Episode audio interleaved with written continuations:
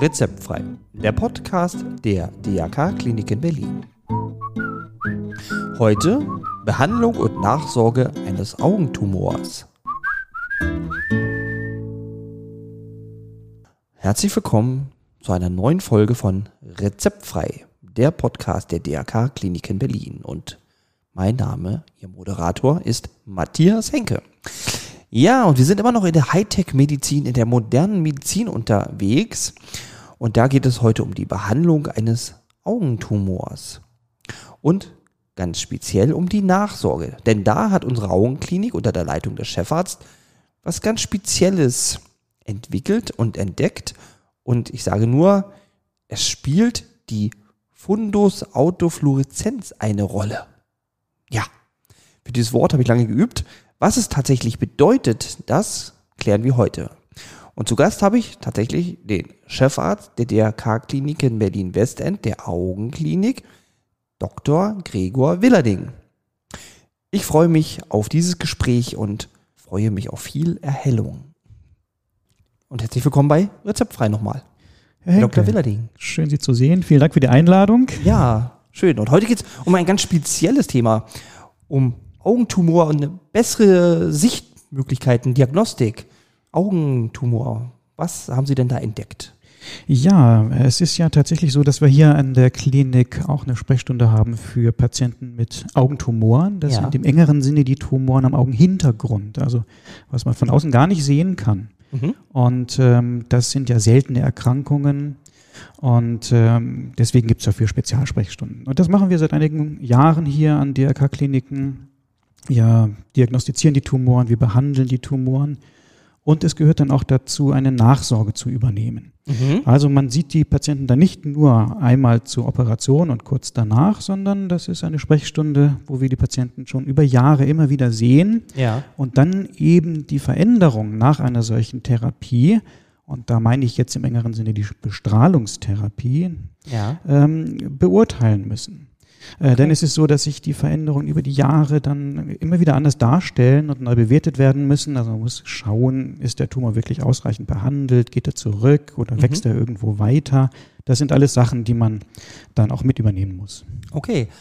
Fangen wir doch mal so an. Wo, wo, im Auge befindet sich denn so ein Tumor im, im Normalfall? Ja, wenn ich das beschreiben sollte, es ist, äh, ist die sogenannte Aderhaut. Die kennt wahrscheinlich kaum jemand, aber ja. das Auge ist, wenn man es so quer aufschneiden würde und mhm. genau hinschaut, eigentlich aus drei Blättern aufgebaut. Das ist die Lederhaut ja. und die Aderhaut und die Netzhaut. Gut, die Netzhaut hat man schon mal von gehört, die ja. Lederhaut eigentlich auch. Die Aderhaut ist dazwischen und besteht tatsächlich aus so ganz ähm, weitlumigen Blutgefäßen, Blutleitern. Achso, die versorgt dann das Auge? Ja, das ist jetzt ein weites Thema. Versorgt einerseits das Auge hat auch eine Rolle bei der Temperaturregulierung und mhm. ganz vielfältige Rollen. Okay. Und es ist aber auch so, dass sich in dieser Aderhaut so ein paar Pigmentzellen äh, verstecken. Ah, okay. Und die haben auch einen gewissen Sinn, denn das Licht soll ja nicht so strahlend hell im Auge sein, sondern dann auch wieder absorbiert werden. Da spielt auch die Pigmentierung der Aderhaut eine Rolle.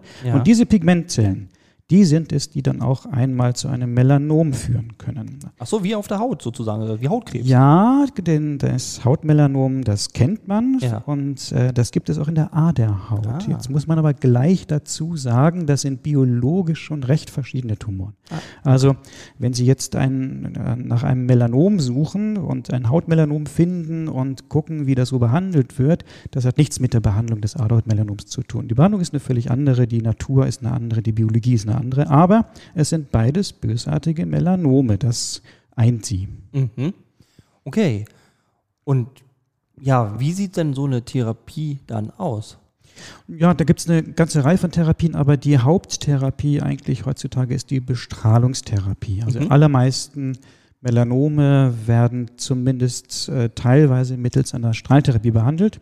Und das ist auch eigentlich eine sehr elegante Therapie. Mhm. Es gibt natürlich Befunde, die sind dann einer solchen Therapie nicht mehr zugänglich, braucht man nicht drüber reden. Ähm, sehr große Tumoren oder sehr schlecht gelegene Tumoren, mhm. da muss man dann sich was anderes überlegen. Aber ein Großteil dieser Tumoren lässt sich mit einer, na, das ist schon eine sehr ausgefuchste Form von Bestrahlung dann behandeln. Mhm. Und da gibt es auch verschiedene Möglichkeiten, das zu tun. Und wir hier an DRK-Kliniken äh, machen hier vor allem eine sogenannte Brachytherapie. Mhm.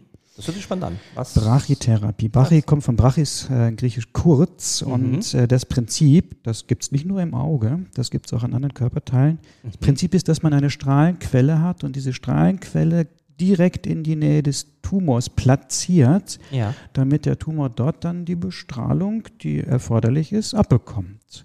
Und das mhm. ist dann eine spezielle Art von Bestrahlung. Das ist eine Bestrahlung, die eine hohe Dosis hat, aber diese hohe mhm. Dosis nur auf einer sehr kurzen Strecke verwirklicht. Und das ist der große Vorteil. Mhm. Also wenn wir beispielsweise Photonen anschauen, die sind, haben ja eine sehr weite Durchdringung des Gewebes. Und ja. wir suchen ja eine Bestrahlungsform, mit der wir an diesem kleinen Auge einen Tumor behandeln, aber möglichst nicht die Strukturen rechts und links und davor und dahinter. Und das verwirklichen wir mit dieser sogenannten Brachytherapie. Und das ist eine Therapie, die hier in Berlin entwickelt worden ist in dieser mhm. Form. Und ähm, eigentlich so das, ja, ich sag mal so, das Arbeitspferd der Melanombehandlung der Aderhaut ist. Ja. Und äh, einen weiten Bereich dieser Tumoren eigentlich auch ähm, sehr gut abdecken kann. Okay. Was, auf was muss man sich da als Patient vorbereiten, wenn man sowas durchmacht? Ja, das ist äh, natürlich erstmal muss man die Diagnose verarbeiten, nicht? Das mhm. ist natürlich eine, eine Erkrankung, die ist ja sehr nah an einem dran, nicht? Im ja. Auge ein Tumor äh, ist erstmal was Beängstigendes und ja. da muss man dem Patienten sagen, was auf ihn zukommt und mhm. äh, was das bedeutet für ihn. Ja. Und da ist es so, dass man schon bei sehr vielen Fällen eigentlich ähm, ja, in Aussicht stellen kann, dass ein Großteil des Sehvermögens äh, erhalten werden kann. Natürlich Aha. nicht in allen, natürlich nicht. Es gibt da natürlich ja. Probleme, aber viele Patienten kommen doch mit einer guten Funktion des Organs Auge dann dabei weg mhm. und trotzdem wird dieser Tumor dann durch diese Bestrahlungstherapie gut ähm, behandelt und ausreichend behandelt. Ja. Und äh, praktisch läuft das so ab, dass man diesen Strahlenträger, die Strahlenquelle, von der ich gesprochen habe, das sind so kleine Plättchen. Mhm. Das sind die Plättchen im Rahmen einer Operation in Narkose übrigens, ja. dann auf der Lederhaut, da hatten wir vorhin drüber ja, gesprochen, genau, die, Lederhaut, die ja. äußere der Augenhäute, platziert und festnäht. Mhm. Also stellen Sie sich vor, Sie nähen so ein kleines Metallklippchen auf Ihre Ledersohle drauf vom Schuh. Okay.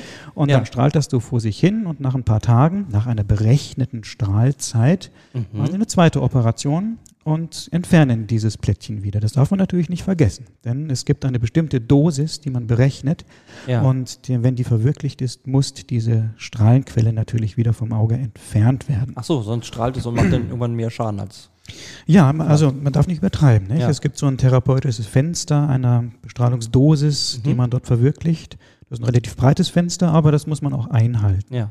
Und ähm, das heißt, der Patient hat ähm, faktisch zwei Operationen im Verlauf von einigen Tagen mhm. und ist während dieser Zeit aber auch im Krankenhaus. Also okay. es ist in Deutschland nicht erlaubt, dass ein Patient mit einem solchen strahlenden Applikator die Klinik verlässt und ja zum, ins KDW geht, an die Austernbahn. Ah ja, nicht, das ist nicht erlaubt. Ja. Ähm, es ist zwar so, dass tatsächlich die Bestrahlung, wie erwähnt, nur über eine sehr kurze Strecke wirksam wird, mhm. aber ja, Strahlenbehandlung ist hochreguliert und, ähm, und, und, und, kontrolliert und das ist einfach ganz klar, dass ein solcher Patient äh, ans Krankenhaus gebunden ist in der Zeit. Ist ja auch eine überschaubare Zeit von ein paar Tagen. Ja, wenn es so ein paar Tage ist, dann merke ich denn diesen, dieses Implantat? Also macht das irgendwie Schmerzen oder, oder leuchtet es besonders, falls es strahlt? Na, es ist, äh, es ist eine Behandlung, wo der Patient schon merkt, dass er eine Augenoperation bekommen hat. Ja. Da werden Nähte gemacht, da wird die Bindehaut zusammengenäht. Das mhm. fühlt sich an wie ein Fremdkörper. Ja. Aber mit wirklichen Schmerzen muss der Patient eigentlich nicht rechnen. Das sage ich eigentlich allen Patienten. Ja, sie merken schon, dass da was gemacht worden ist. Ja. Und es ist nicht eine Zeit, wo man jetzt dicke Bücher durchlesen möchte, aber sie werden jetzt auch nicht schmerzgeplagt ja. sein. Und es gibt auch Schmerzmittel, wenn es dann doch mal so ist. Also ja. vor Schmerzen muss man da eigentlich keine große Angst haben. Okay. Gut, dann, wie geht es dann weiter? Jetzt kommt ja irgendwann das, was Sie entwickelt haben. Ja, genau. Das ist ja sozusagen nur die Therapie an und für sich. Ja, mhm. dann, dann hat man den Tumor bestrahlt und dann soll die Bestrahlung ihre, ihr Werk verrichten an dem Tumor und ja. den teilungsfähigen, vitalen Tumor irgendwann umwandeln in eine Narbe. Ah, okay. Ähm, das Konzept ist, dass dieser Tumor sterilisiert wird. Ja, mhm. sterilisiert. Ja. Also da dürfen ja ruhig Tumorzellen noch weiterleben, aber sie dürfen sich niemals mehr teilen. Ja. Sie dürfen oh. keine Tochtergeschwülste bilden. Das ja. ist das Ziel und das ist auch ein ausreichendes Ziel.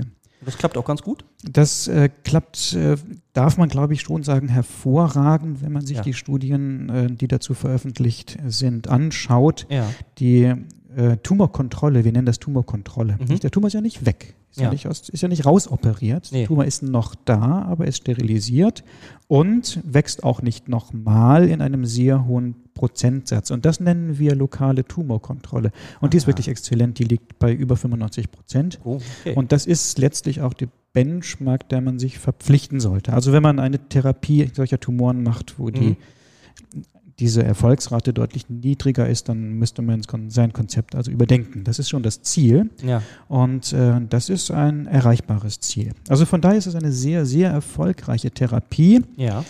Aber wie gesagt, ähm, Teil des Konzeptes ist auch eine minutiöse Nachkontrolle der Patienten. Und da wird es dann eben interessant, Mhm. was die Diagnostik angeht. Ja. ne? Genau. Und ähm, es ist nicht nur so, dass man sich diesen Tumor dann über Jahre immer wieder in der Sprechstunde in größeren Abständen ähm, anschaut mit dem Ophthalmoskop. Das Mhm. ist ja ein Instrument, mit dem man ins Auge hineinleuchtet und direkt selbst in natürlicher Farbgebung und 3D-Optik anschaut, Mhm. ähm, sondern es gibt da noch eine Reihe von anderen äh, technischen Möglichkeiten, um einen solchen Tumor dann zu untersuchen. Ja. Und eine sehr wichtige ist die Sonographie, Ultraschall. Ja. Das wird also eigentlich immer gemacht, denn da kann man die Dicke messen des Tumors. Und das ist ein ganz wichtiger Parameter. Ja. Äh, Das ist sozusagen die Basis, äh, Basisdiagnostik. Reinschauen und die Dicke messen und Mhm. beurteilen. Nun ähm, macht diese Bestrahlung ähm, nicht nur Effekte auf den Tumor selbst, Mhm. sondern auch auf umliegendes Gewebe. Ah. Und das ist das Spannende. Und äh, wir haben uns eben dafür interessiert, wie ist diese Reaktion des umliegenden Gewebes? Ja. Und Ja. da haben wir eine bestimmte Form der Untersuchung äh, näher untersucht. Das ist die sogenannte Fundus-Autofluoreszenz.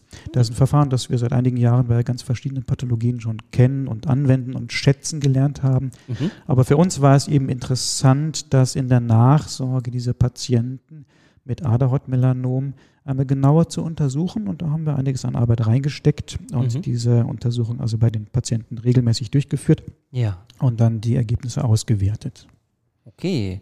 Das, das hört sich schon mal spannend an. Also, was, was fluoresziert denn da? Also, wird denn da was äh, reingespritzt oder, also, wie kommt das Zeug dahin? Ja, das, äh, also, äh, es heißt ja Fundus Autofluoreszenz, das hat Ja. jetzt tatsächlich gar nichts mit Autos zu tun. Oh, okay. Aber das bedeutet, das Auto darin bedeutet, dass man eben nichts injizieren muss. Ah, Also es okay. gibt, sind keine Stoffe, die man von außen zuführt. Ja. Das machen wir ja auch durchaus. Ja, ne? Wir spritzen Farbstoffe in Blutgefäße, die verteilen sich dann und dann kann man auch im Augenhintergrund diese Farbstoffe dann anregen und äh, abbilden. Ja. Und ähm, das ist aber anders bei der Fundus Autofluoreszenz. Es Ja. ist nicht ein invasives Verfahren. Wir müssen keine Mittel spritzen. Da Mhm. gibt es also auch keine Kontrastmittelallergien und Ja. so etwas. Oh, das, das ist einfach gut. nur eine, Ja. eine Maschine, da setzt man sich davor, schaut hinein Ja. und muss dann ertragen, dass relativ helles Licht ins Auge hinein ähm, geleuchtet wird. Und das ist so ein Ah. bläuliches Flackerlicht und das hat eine bestimmte Wellenlänge. Die Wellenlänge ist 488 Nanometer. Okay.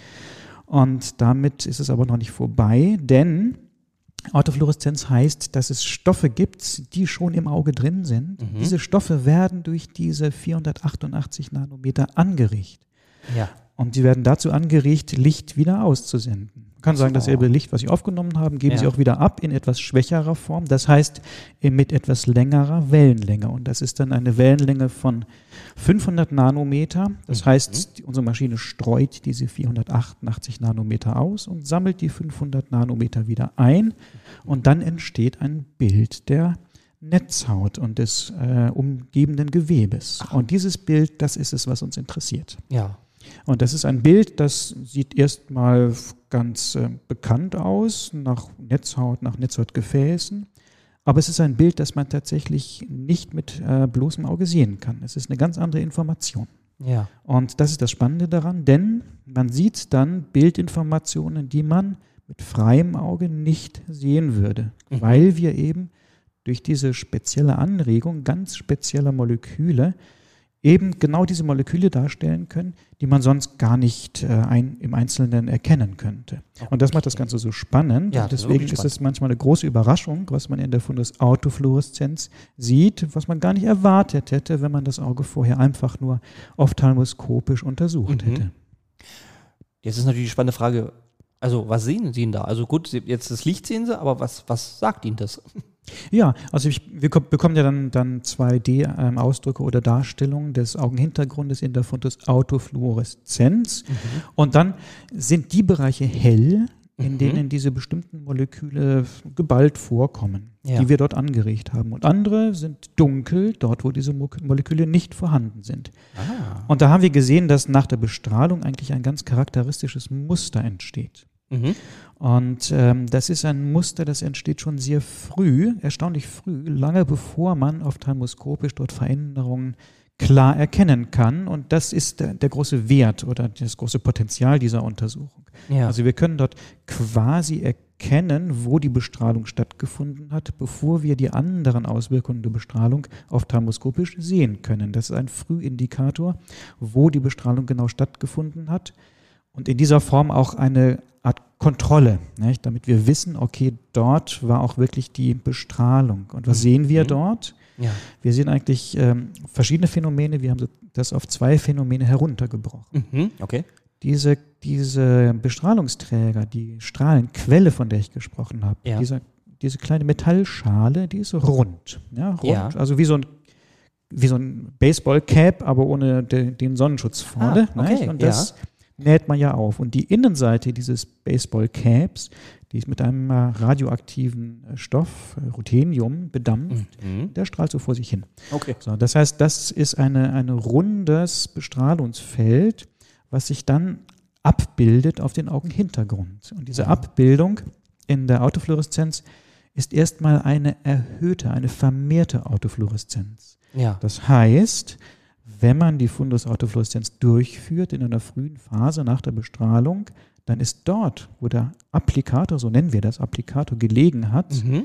Äh, das Signal stärker, also heller. Und dann ja. sehen wir so eine runde, eine runde Aufhellung. Ja. Und das ist sehr charakteristisch und sehr beeindruckend, insbesondere, weil der Rand dieser hellen, äh, dieses hellen Kreises betont ist. Also mhm. das ist ein Randphänomen, eine Rim. Ah. So haben wir das beschrieben. Okay. Und innerhalb dieses RIMs, da ist eben diese, dieser Bereich der Dosis-Applikation. Und innerhalb dieses RIMs, dieses Randes, dieses hellen Randes, äh, finden dann noch andere Vorgänge statt. Das ist das zweite Phänomen, was wir ähm, äh, beschrieben haben. Man beschreibt es im Englischen, diese ganzen Veröffentlichungen, die man macht, muss man ja auf Englisch machen. Also ja. da heißt das Mottling, also das ist so ein, okay. so ein äh, Mottenfraß. Nicht? Stellen Sie sich vor, Sie tun Ihr, Ihr Hemd in, in den Schrank für ein paar Jahre und dann kommen die Motten ja. und fressen da regellos eigentlich so kleine Löcher rein ja. und dann nehmen Sie es raus, halten es gegen das Licht, dann haben Sie überall so unregelmäßige Löcher. Und äh, das ist das Phänomen, was dann zunehmend innerhalb dieses Bestrahlungsfeldes dann auftritt. Ah. Okay. Und äh, das Ganze äh, führt dann mit den Jahren eben zu einem Zustand, wo innerhalb dieses äh, Ringes dann diese Autofluoreszenz auch deutlich abnimmt. Mhm. Aber dieser Rand, der bleibt eben sehr lange bestehen. Mhm. Und äh, das ist eben das Erstaunliche und eigentlich Neue, was wir auch beschrieben haben, das frühe Entstehen dieses Phänomens und die lange Persistenz dieses Phänomens. Und das haben wir so ein bisschen publik gemacht und ja. das äh, hat dann auch Aufsehen erregt und äh, Interesse geweckt. Und, ähm, ja, gab es ja auch mal einen Eintrag, ne, einen Artikel im, im Kensar-Magazin, in dem ja, erstaunlicherweise sozusagen ein, ein, ein, ein Paper, was sich über gesamte Krebsmedizin eigentlich erstreckt, also ja. jetzt nicht nur ein, ähm, ein Fachzeitschrift für Augen, Augenärzte ist, hat sich mhm. da auch für interessiert und da haben wir das dann bei der Gelegenheit nochmal so äh, zusammengefasst, was wir da gefunden haben und wie das vielleicht zu werten ist und das macht viel Arbeit, so eine Publikation, aber macht auch irgendwo Spaß, weil man dann sieht, was man alles zusammengetragen hat ja. und wo auch vielleicht noch die Lücken sind. Und ähm, es ist dann schön, einfach am Ende zu sehen, dass das Ganze ein fertig geschnürtes Paket ist, mhm. ähm, was man so erstmal stehen lassen kann. Aber ja, es geht natürlich noch weiter. Nicht? Es bleiben immer Fragen offen und man ja. kann es dann vergleichen mit anderen Geräten.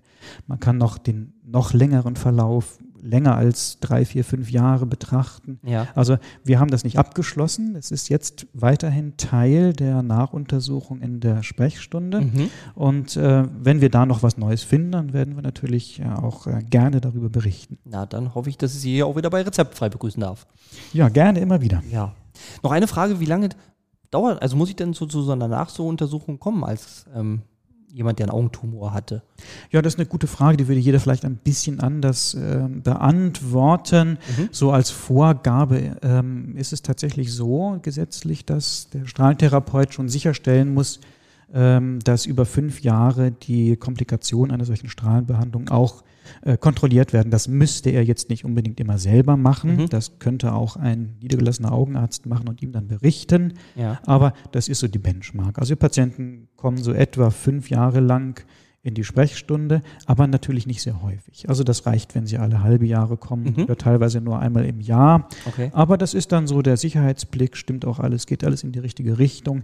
Ja. Ist es vielleicht Anlass, über noch eine weitere adjuvante Therapie zu sprechen? Ne, ich, manchmal gibt es Komplikationen, die jetzt mit Tumorwachstum nichts zu tun haben, ja. die aber trotzdem behandlungsbedürftig sind. Und da ist dann eben auch das Interesse da, dass es eine Spezialsprechstunde gibt, die diese Fragen auch beantworten ja. kann. Wenn diese fünf Jahre irgendwie durch sind, dann brauche ich nicht mehr kommen und bin Ja, verheilt. also es ist ja meist so, dass schon vor Ablauf dieser fünf Jahre das Risiko für ein erneutes Tumorwachstum auf, ich sag mal, deutlich unter ein Prozent herabgesunken ist. Ah. Nicht? Da kann man dann also auch wirklich entspannt sein in dieser Hinsicht. Und ähm, aber sagen wir so, es gehört zum Service eigentlich dazu, dass wir anbieten, ja. das bis zu fünf Jahre hier weiterzuführen. Okay. Ja, dann dann kann ich einfach nur sagen, vielen Dank, Herr Dr. Willerding, für diese ein, erhellenden Einblicke. passt. Das passt hervorragend, genau. Und ja, danke, dass Sie sich die Zeit genommen haben. Ja, gerne doch, Herr Henke.